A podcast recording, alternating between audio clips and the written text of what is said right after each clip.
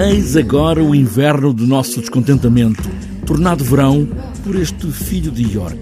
Começa da mesma maneira este Ricardo III, Shakespeare, só que o rei, a cochear da perna esquerda, com tiras de cabedal e parafusos, assegurar a deformidade. Interrompe uma festa de uma discoteca, com música de uma discoteca, de agora, dentro do palácio, aos tiros.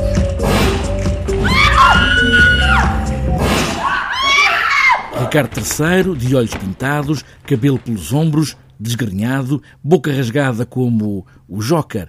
É Diogo Infante. Esta ascensão e queda deste, deste rei, deste personagem, é histórica. claro que o Shakespeare ficcionou e tornou um vilão terrível, mas o que interessa sublinhar é que o jogo do poder, a manipulação, a ambição, no caso sanguinária, um, continuam, são algumas das características que continuam a fazer parte uh, da natureza humana e, portanto, não será difícil encontrar paralelos na nossa sociedade, enfim, nos tempos que correm. Eis agora o inverno do nosso descontentamento na verão.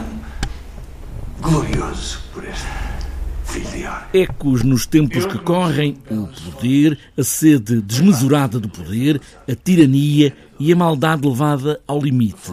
Marco Medeiros encena este espetáculo e cada vez que pega em Shakespeare encontra sempre atualidade. Todo o lado temporal presente no, em Shakespeare eh, reforça-se de, de, de, espetáculo para espetáculo que faço e ele permite-nos que, que os alertas. Eh, passem de geração para geração. E nada melhor que o Ricardo III agora para alertar uh, de, de, muitos problemas de que temos neste, neste presente. Diogo Infante não tem aqui os cinco atos para estar em palco, mas o texto está lá para moldar este Ricardo III àquilo que ele é, o maior vilão de todos. Pobre imagem fria de um sagrado rei ali das cinzas da casa de Lencastre. Bom, nós não desvirtuámos o texto, não, nós, enfim, adaptámos, cortámos. É uma versão significativamente mais reduzida do que a versão original, que duraria 3 horas e meia. A nossa versão tem apenas 1 hora e 45, mas a essência da história e da personagem está cá.